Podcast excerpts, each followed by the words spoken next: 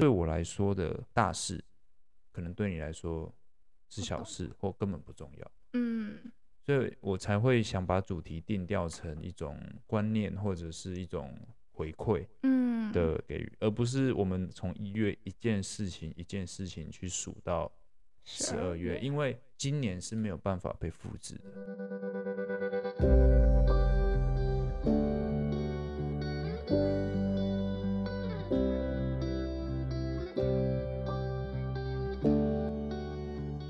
Hello，大家好，欢迎来到艾米之音。今天录音的时间是二零二二年十二月三十号晚上十点四十六分。那今天呢，想要录这一集，用比较特别的方式呈现给大家，因为今天是唯一一集没有访纲，然后我不是主持人，我是受访者的角色，来跟大家聊聊天。那今天的主持人就是我们室友迪迦的主角室友，好，那我们就请他先跟大家打个招呼吧。Hello，大家好，我是室友。那今天很荣幸能呃以一位主持人的角度来帮大家回顾一下艾米本人在二零二二年的一些事情的回顾。嗯，那艾米这边有先准备给我。他听众之前在 Instagram 上面的留言，那我我我我趁这个机会，在二零二二年的年末把这些留言念出来，因为留言有很多，我们就随机的抽了五个人出来，我不知道这五个人是谁，因为我就是抽留言出来。第一个留言是：今年有你的陪伴，很温暖，很幸福，明年也会继续黏着你哦。你知道这是谁吗？我知道。这个是我二零二二年才认识的新朋友，然后我们是在美国认识的，然后那个时候我们刚开始刚初次见面，我觉得我们并没有完全的打开心房，就觉得好像还是在互相观察的状况底下去认识彼此的。但是就是出去一两次，然后两三次之后，就觉得哎，对于彼此是非常的真心，然后每次一起出去玩，我都觉得非常的舒服，非常的自在。我之后也会继续黏着你哦。会不会是你在美国的时候也没什么朋友，没什么选择？你很烦呢。那我这边会邀请你对每一个人，嗯，讲一句话。嗯、那第一个，这个会继续黏着你，你想对他讲讲什么呢？嗯，我想跟他说，哦，好难哦，怎么没有准备？也太难了吧，完全没有准备，这种完全没有 say。这样才有真心的感觉。嗯，我希望他可以勇敢活出自己想要过的生活，然后可以勇敢的去追求自己的理想状态，然后祝福他二零二三年可以更朝着自己的心。对，太多了。好，下一位。第二个人说：“Amy 应该猜得到我是谁。你应该对我很失望，我也对自己很失望。你有什么回应吗？看起来是一位很失望的朋友。”不对，他是我学生，他是我大概两一两年前的学生。然后我觉得他很棒的一点是，就是他刚开始考上大学的时候，他并没有很满意自己的学校，可是他就是靠了自己的努力，他从一个。私立大学，然后转到台中的国立大学，我觉得很棒啊！我没有对你很失望，我觉得你不要想太多，对。但我不知道为什么你会对自己很失望。可是我觉得二零二二年的你有往自己的目标前进，然后也有达到自己的目标，我觉得是很棒的一件事情。我不会对你失望的。对啊，就我认识 Amy，她其实不太会随便对人失望。所以你不要对自己太没有信心。嗯，然后欢迎你来找我和解。如果你觉得我们，就如果你觉得我对你很失望，然后你也对自己很失望啊，千万不要这样想。欢迎你来找我聊聊哦。好，呃，下一个同学是写二零二三继续当艾米知音粉。你知道这是谁吗？我知道，我有我有几个就是非常。就是真的是非常忠心的听众，我真的非常感谢大家。就是他们真的会准时礼拜天晚上，就是准时就是开启 podcast 来听，我觉得非常的感动。因为有时候我可能会忘记上传，就是忘忘记准时上传，然后我就会很紧张。然后室友就问我说：“真的有人会等你吗？” 我就说：“真的会有，就算只有一位，我都觉得真的很感谢大家，就是陪我到现在。”嗯，因为很长，礼拜天晚上的时候吃饭吃到一半，然后他就在那边说：“哎、欸，来来不及上传了。” 我说：“不会有人礼拜天晚上在等你上传。”他就很坚持，他就很坚持，一定会有，好吧？谢谢有在听 Amy 讲话的听众。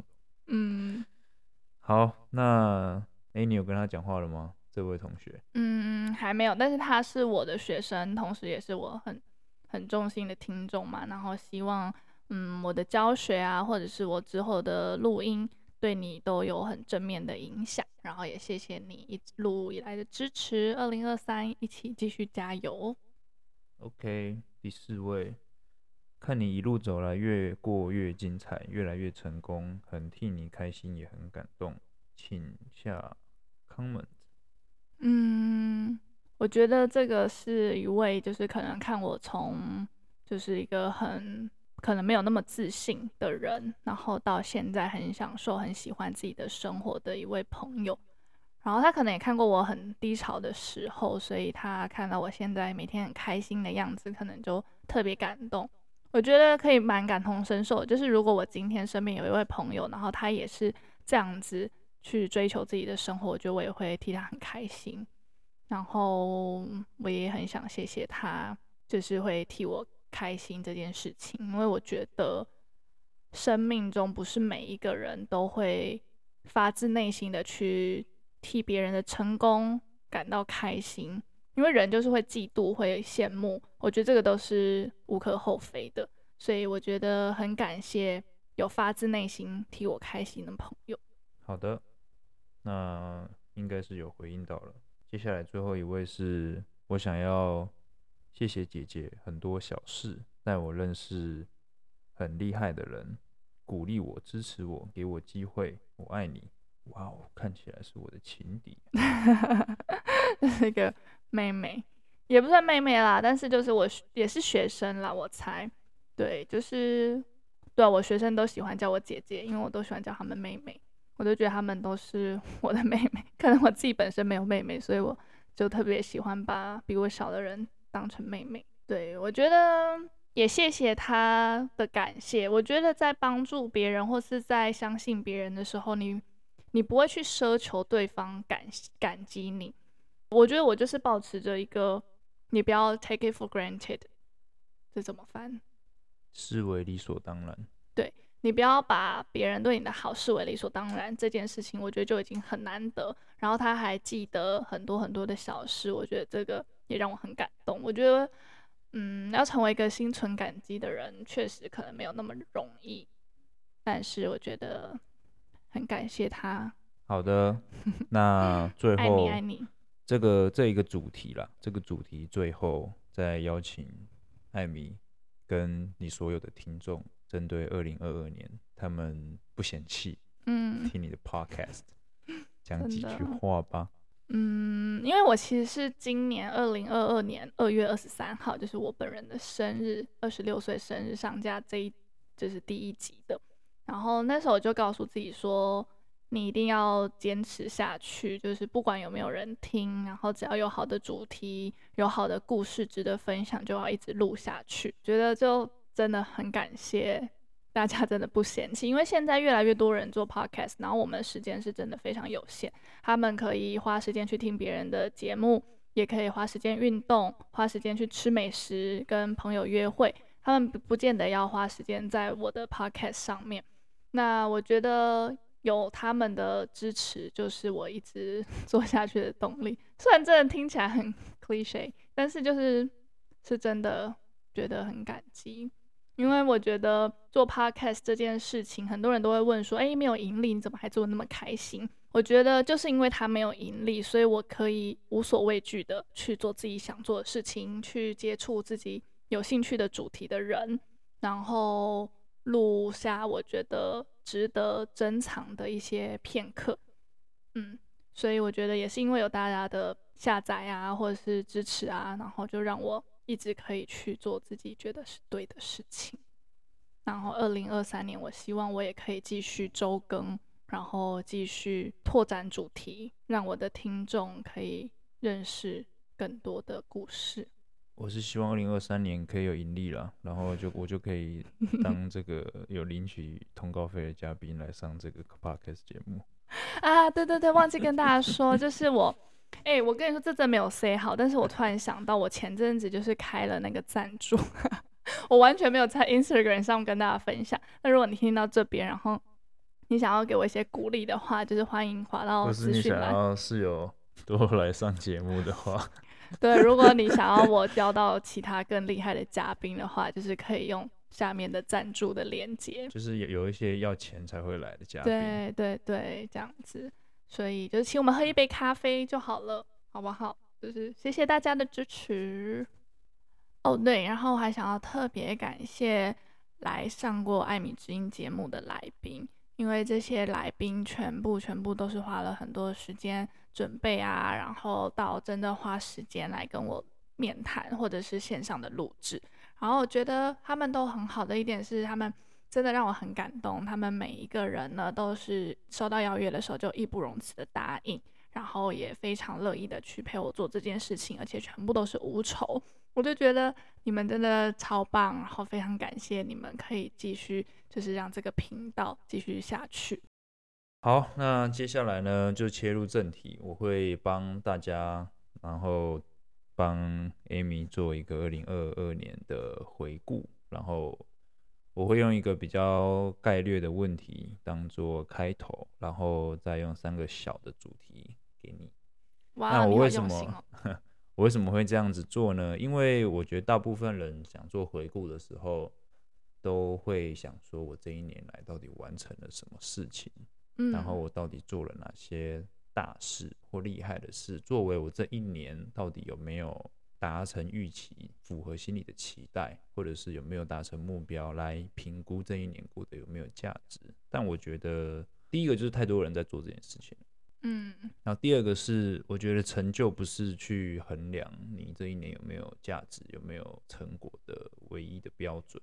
当然，我觉得它绝对会是个标准。但它绝对不是衡量你的时间有没有好好被利用，或者是你有没有过出你喜欢的生活，甚至说去衡量你这个人的标准的唯一的一个指标。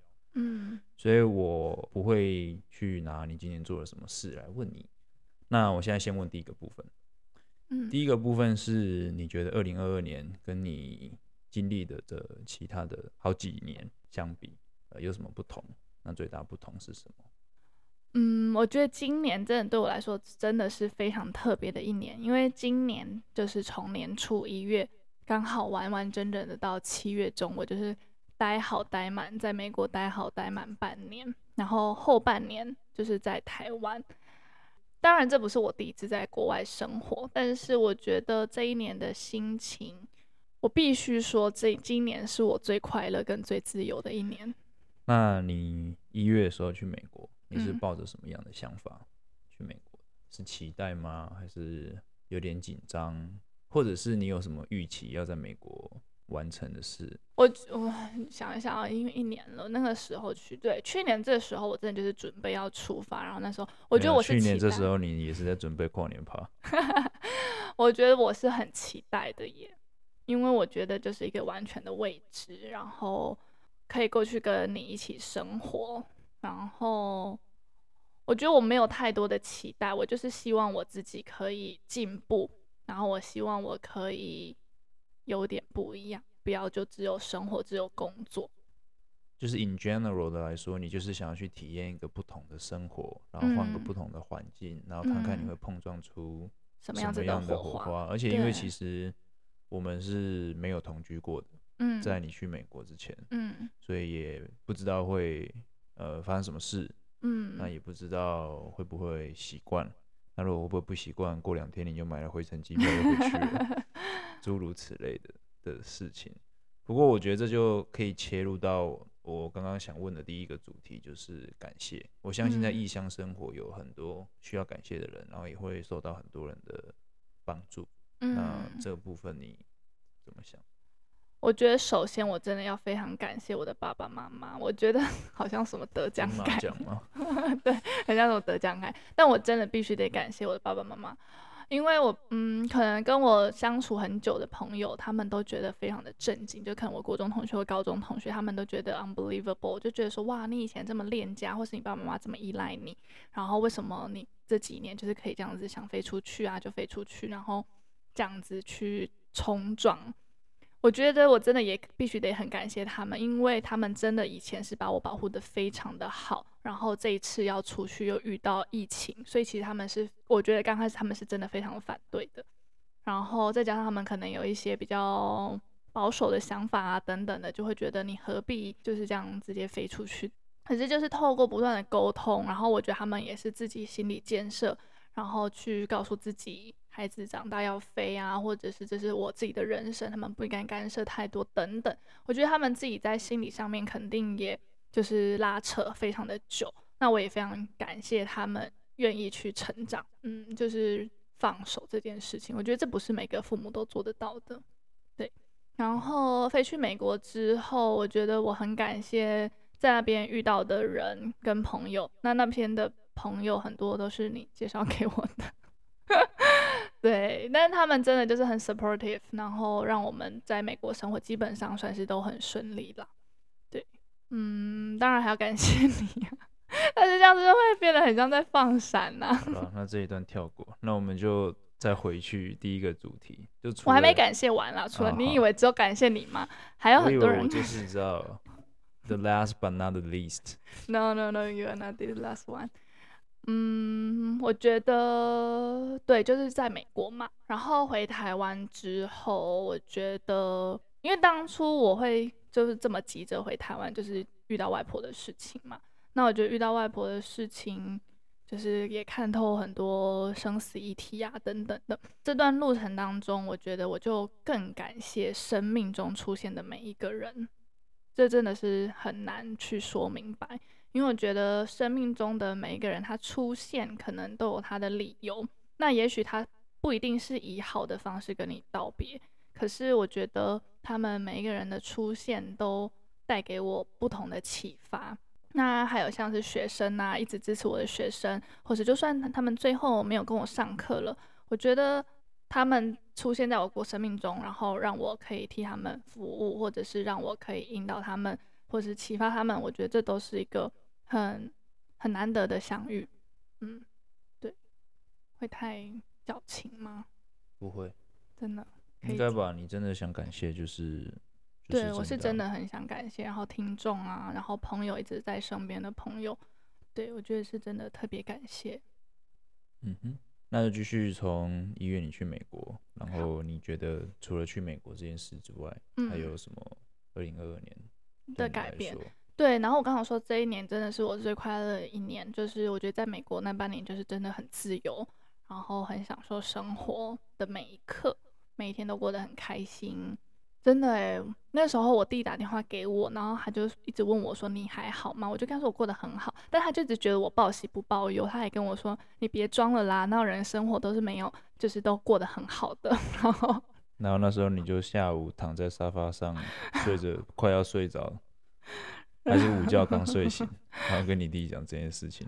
对，他就一直不相信，他就一直觉得说你不要再报喜不报忧了。然后你好像就回我说，但你他姐姐真的就是这么爽。我是说，已经这样子，已经也归了我送了。他真的不知道他姐过得多爽。对，是真的很开心。就是、没有啦，我觉得因为其实你是很容易适应变化的环境的人，因为其实像你到美国，你也是为了为了工作，你也是强迫自己每天六点就。时差的关系，就要六点起来上课，来接台湾晚上六点开始的有人要开始上课。嗯，那基本上我也没有感受到你有什么抱怨或者是什么的嘛，所以我觉得基本上也是因为你自己很怎么讲，很认份，然后很认命，呃，不会把一些所谓的变化视为是挑战或者是不好的事情，所以你就很坦然的去接受它，处理它，嗯，然后把注意力放在。会让你觉得开心的事情，或是你觉得新鲜好玩的事情上面。那我们凑个三个点好了。那你再帮我想一个，二零二二年最特别的事情。对，我觉得就是刚刚有说，就是最快乐、最自由嘛。因为回国之后，我觉得我就是带着那样自由的心，然后一直在过生活的最大原因，就是因为我回台湾是因为外婆过世。那外婆离开这件事情，真的对我来说，真的比我想象中的还要还要有所成长。就是难过是一定的，但是我没有想到他的离开，其实可以激发我很多的想法，例如说把握当下。就是我有在 IG 有发文，就是说去接触这个生死议题的时候，你就会发现说，其实没有一个人可以逃得过。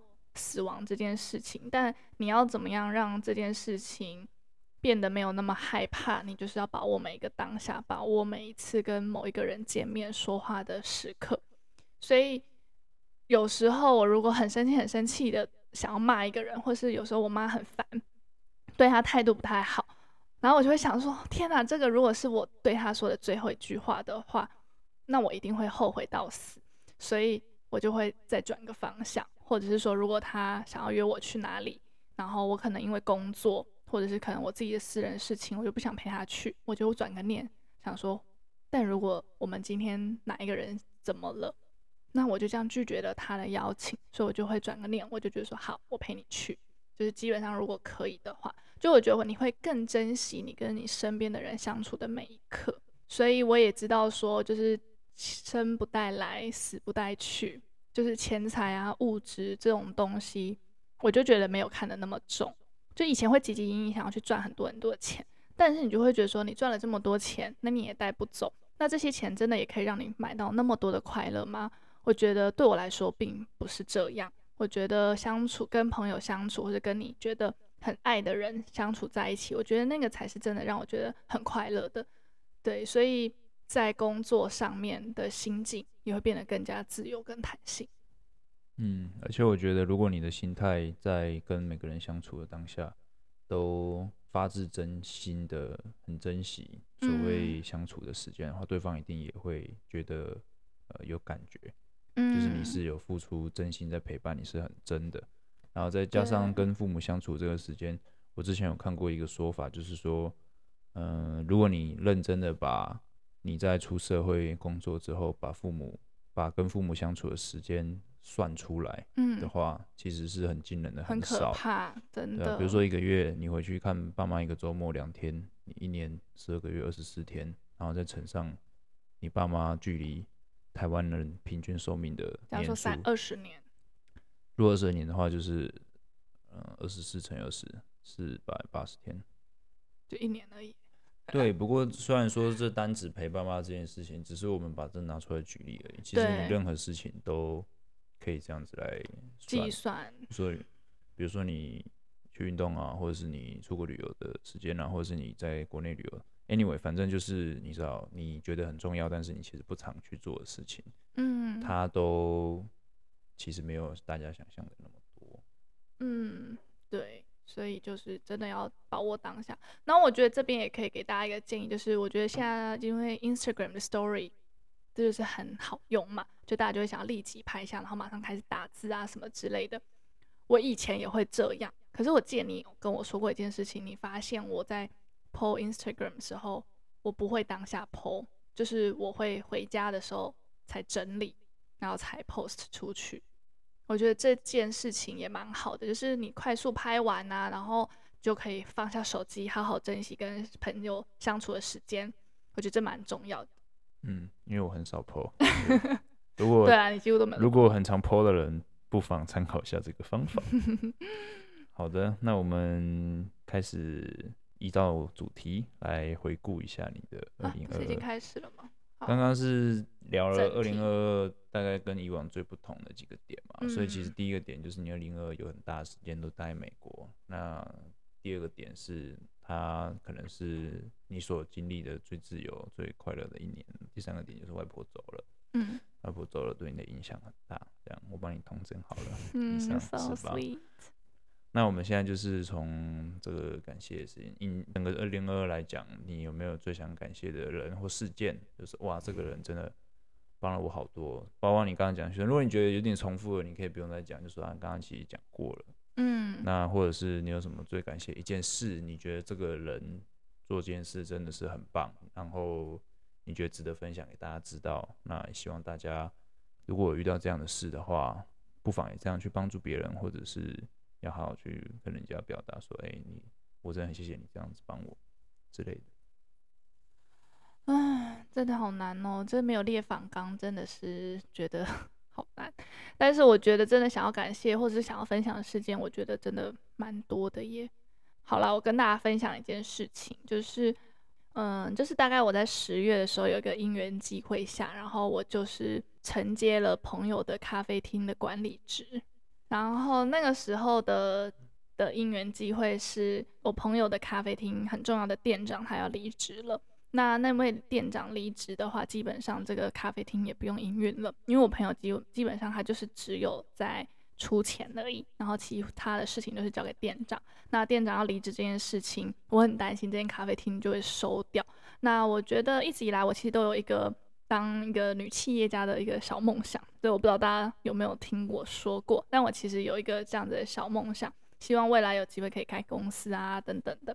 那这个事情呢，就让我突然就是有一个灵感，我就去跟他就是自荐，就是说，哎，那还是我帮你管理。然后我免费，就是你就让我当实习就好。然后他就觉得 OK 啊，就是他也很信任我，然后就让我管理了，接手了他的咖啡厅的管理职。对，然后我们这个咖啡厅明年二月就是会正式的换品牌，然后会正式的重新开幕。然后我就是大概从十一月就开始，不管是招募新员工啊，然后员工培训啊，或者是整个。嗯，咖啡厅的大小事就是我统筹这样子，就是有点像是执行总监，就觉得蛮开心，就很感谢他愿意给我这个机会。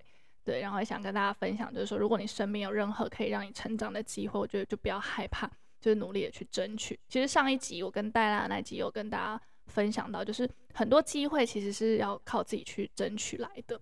嗯，然后。呃，前阵子我就是出了一个小小的车祸，就是我在去上班的路上，我载着学生，然后就小小的跟旁边的车有个擦撞，这是应该算是我第一次出车祸，所以我其实非常的紧张，然后我就下车，然后我看那个网络上面或者看新闻，很多人都会说什么，哦，你一定要比对方还要凶，就是凶的人就赢啊，或什么之类，就有时候对遇到对方很不讲理就很可怕，然后就很紧张的下车，而且你还住台中。跟台中有什么关系？不占地名，不占地名。然后我就很害怕，可是那个人就非常非常的 nice，就很客气，就说：“哎、没关系，没关系，你有保保险吗？”他也先关心我，哦不不对，他先关心我说我人有没有怎么样。我说我没有，那你有怎么样吗？他就说没有。那你有保保险吗？我说有。然后他说好，没关系，那我们就报警处理这样子。然后之后后续的洽谈啊也都很温和。我不知道我们会不会变朋友啦，但是。我就觉得，就是彼此有事出善意这件事情，就是会让双方都蛮好的。对，就觉得很感谢，就是希望说大家以后不管是遇到什么不开心的事情，就是我们就先静下心来，然后再去处理。因为你很焦躁或是很很很紧张，其实是没有办法把事情处理好的。对，突然就是想不到，突然整个歪楼掉了，不过没关系。也是个经验，参给提供给大家参考。嗯嗯嗯嗯，对。好，那就进入到下一个环节，因为我相信感谢这个单元可以讲好久哦。感谢这个单元，应该前期前面也都提到很多了啦。那下一个部分，我觉得这不用讲到太久，不过是必要的一个事情，在二零二二年的年尾，就是反省这件事情。嗯。你有觉得？你有觉得你这一年有什么最大的事情是？哦，我觉得我这个我这个习惯，或是哦，我这个呃不好的经验，我就把它放在今年，不带到二零二三年了。嗯，我觉得肯定有很多，但我突然一时想不起来。就我就是比较乐天啦，我就是会替自己找借口吧。我想想看。我觉得你真的是很会把事情往。正面的方向想，那你帮我想看，因为其实就我的经验分享啊，嗯、就我常常有时候都会找你讨论一些我职业规划的事情，嗯、然后因为职业规划这种瞬息万变嘛，嗯，每一次我比如说提出方案 A，然后我就会跟他讲，然后 Amy 就会觉得哇，好像很棒哎，然后就是未来一片光明。然后可能遇到一点变化，我就说 可能我们要做方案 B 了。然后他就说啊，真的假的？然后我又跟他讲方案 B 怎样怎样怎样。他说听起来是老天爷 关了一扇门，但又开了一扇窗，也是一个很棒的选择。那是因为你很会讲。然后方案 B 可能又 doesn't work，所以又提了一个方案 C。他就说一定是干妈 AKA 观世音菩萨给我们的指指引。然后也也很棒，虽然现在怎么样，但是怎么样怎么样怎么样，一定会有好的结果。所以我觉得你就是一个，我觉得不是说你不会反省，就是你不会纠结，你太不太会纠结在过去，我觉得是好事。说实在的，嗯，但你也不会说对于人际关系不敏感到可能你伤害的人或不自知的。当然或多或少，我觉得每个人或多或少都这样。我们没有想要伤害人，或是我们也没有想要去刺激谁，但是。言者渺渺，听者有意嘛。对，所以对啊，我觉得这部分还是要跟大家说，就是如果说你是我朋友啊，或是你听众啊，或者是你是我学生，anyway，就是反正只要我有说话，就是伤到大家或者是什么，有时候其实真的是无意的，因为其实，嗯，我看起来是细腻的人，但其实我有时候又蛮少跟筋的，就是我其实没有我看起来的这么细腻，所以有时候。也许我没有想太多，我就会很鲁莽的去做某一个决定。对，大家可能看看我会觉得我执行力很强，可是我觉得同时另外一面就是我很冲动。我有时候想到什么，我就会直接马上去做，我不太会去思考太多。所以这样的个性从通常有时候也会造就我讲话很快，然后就没有特别的去修饰。所以我相信这一年我可能也有去得罪到别人，或者是伤害到。身边的人，因为有时候没有特别想要去伤害他，可是有时候只可能只是比较急，讲话比较快，那可能就会不小心讲错话。那如果有造成这样子的状况的话，也很欢迎你可以直接来跟我说。对，对你，你前阵子很喜欢搞一些大和解的活动，所以 有吗？对啦，反正就是你会说，哎，我是不是要找谁和解一下？是不是要找谁和解一下？可能都是一些。对啊，可能是一些成年旧事之类，我也不认识的人啊。但他有时候会跟我讲。但 anyway，如果说有听到，然后觉得说啊，心里面有疙瘩，那你想讲开，我觉得都都是很适很不管什么时机啊，其实都很适合做这件事情。嗯。但也许年末会更适合。嗯。对啊，因为我其实以前我会蛮，我就会蛮潇洒，觉得说不合则散。确实，我现在也是觉得不合则散。但是我觉得。就不是闹翻那种了，就是啊，散可以平平淡淡，就两个人，因为可能就生活的轨迹不同嘛，那你也很难真的硬凑在一起。对啊，但不需要到撕破脸的不联络。对，然后现在就是就像我说的，就是会更把握当下，然后会更觉得说哇，就是每个人可以在这一辈子相遇，我觉得那个缘分肯定不浅。那如果说只是因为一个小小的误会啊等等的没有办法说开，或者是就一个心结在那，觉得就很可惜啦。对，所以我有时候也会 做一个和解的动作，就去找一些觉得很值得珍惜，但是我们可能某一个时刻就不小心走散了，朋友和解这样子。那我们再继续聊下个话题。好。呃，我相信二零二二年从一月到十二月，你也是经历各个大大小小不同的事，那有很多不同的对你人生带来的变化。呃，我想聊的就是说，这个有点像人生观的问题。有些变化是我们想要的，比如说钱变多，嗯、大家都想要；那、嗯、有些变化是我们不想要的，比如说亲人朋友的的离开或是什么样的。嗯那我我比较想邀请你的就是说，哎、你有哪一些比较想让它产生变化的事情在你身边？然后你是怎么去看待这件事情？就一个大方向的，说是人生观或价值观也也好啦。然后或者是说，你怎么去留住，嗯、呃，这些所谓的变化，你不想让它改变？嗯，我首先想到的是运动。就是从九月开始，就是某一天哦，我就突然觉得我不能再这样废下去，因为你们知道吗？我去美国之前，我至少偶尔还会去健身房动一下。可能没有动得很勤劳，或是没有动得就是对自己那么残忍这样。我对自己很仁慈，但是我至少还是会去动一下。可是你知道吗？我在美国那半年，我真的真的都没有在动，然后我就整个肥到不行。现在可能有些人会想要 judge 我，可是那个时候我真的就是可能大家没有看我本人，但我那时候就觉得我天呐，我这身材到底在干嘛？就是肚子很大，然后脸很圆呐、就连下飞机我爸妈都觉得是哎怎么胖了一圈这样子。好，我觉得除了撇除就是身材这部分，我觉得身体状况也是有差，就是我很容易想睡觉，就是我这体力就是不太好，出去玩就是还要睡午觉。我想说我这这个二十六岁的身体到底怎么了？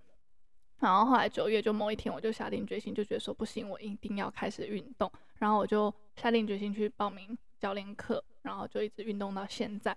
然后前两三个月我都还在跟教练就是讲说，哦，到底为什么运动那么辛苦？然后他就是跟我说你会习惯的。我说我觉得我一辈子都不会习惯。他说你会的。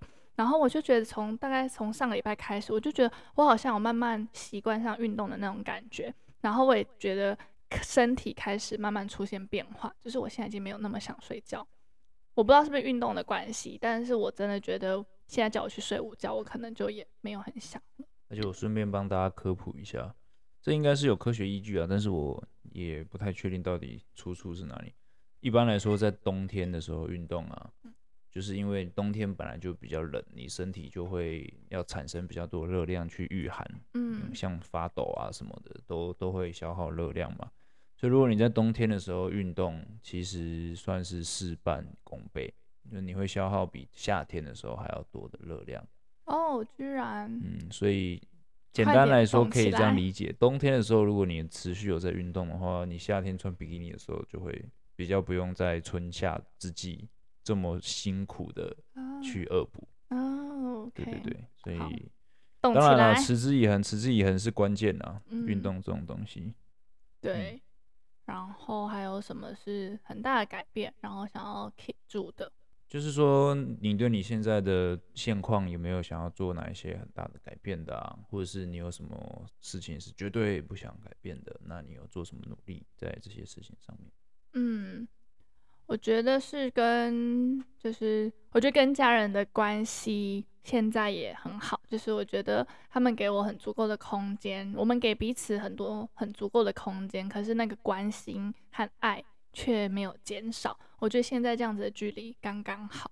然后跟朋友，我觉得有一些很 close 的朋友呢，我们也不会像以前一样这样子，可能每天都要传浪呀等等。可是当你需要或是我需要的时候，我们就是互相支持这样子。然后还有跟 室友的感情 又要放闪了，但我真的觉得很感谢有可以有遇到就是这么好的灵魂伴侣，对啊，就是会希望说就是关系这个部分都可以继续维持下去。当然，如果可以更好，那就更好。然后生活跟工作也会希望说可以继续这么平，就是平衡的这么好，因为我觉得现在的生活。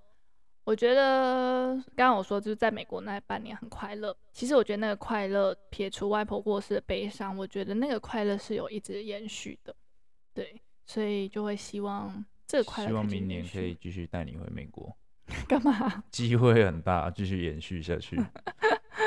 嗯，好了，没有了。带你回美国是开玩笑，其实在台湾基本上应该也是蛮开心的啦。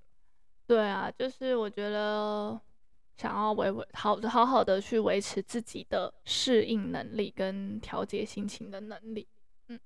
嗯哼，那我们最后就来再做个小结，嗯，其实我们已经大概回顾了很多零二二的的的事情了，那其实基本上，呃，主轴也蛮明确的啦，就是我觉得我二零好像听起来有一点 boring，你这样还 boring 吗？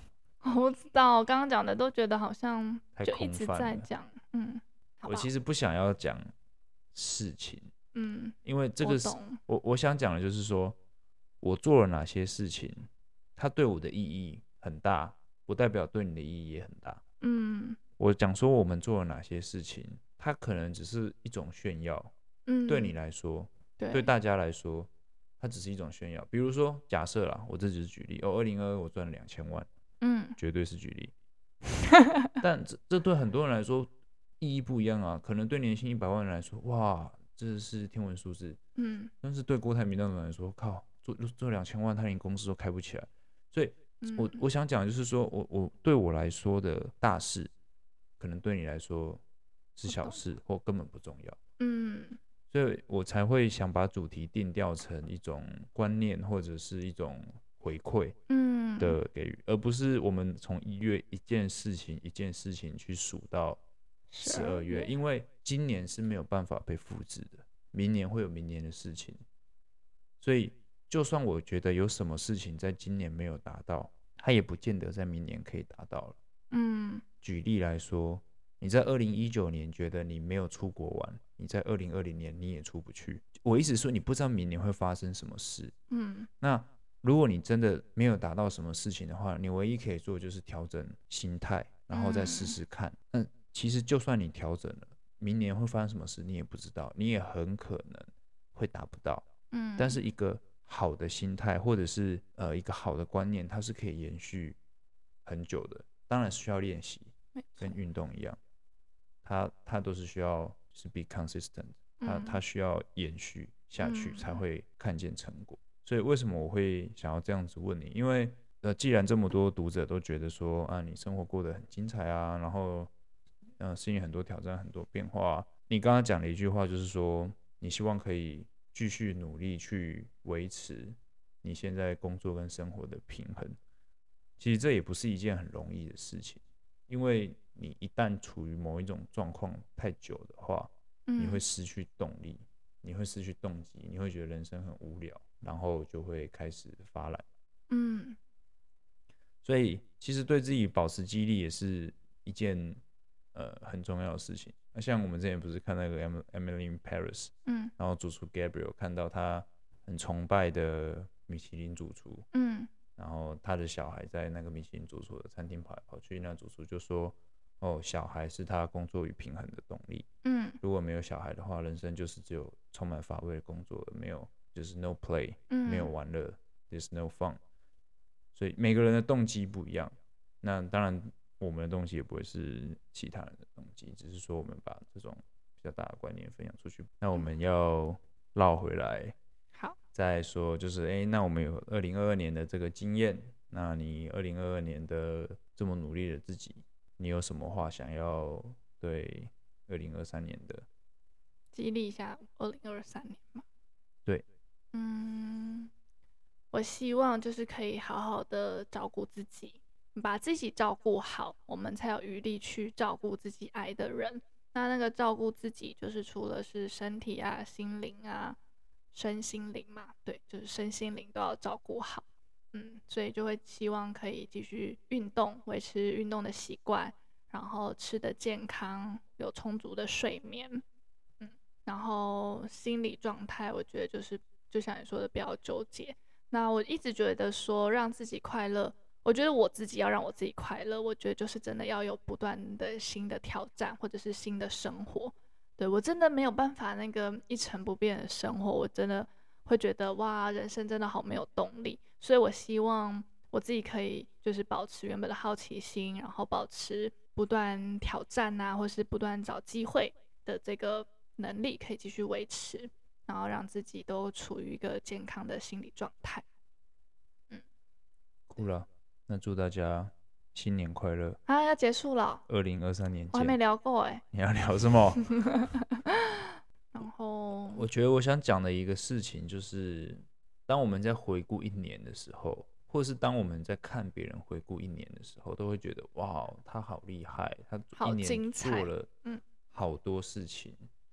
但其实归根究底回来，我一直相信一句话，就是你怎么过一天，你怎么过一年。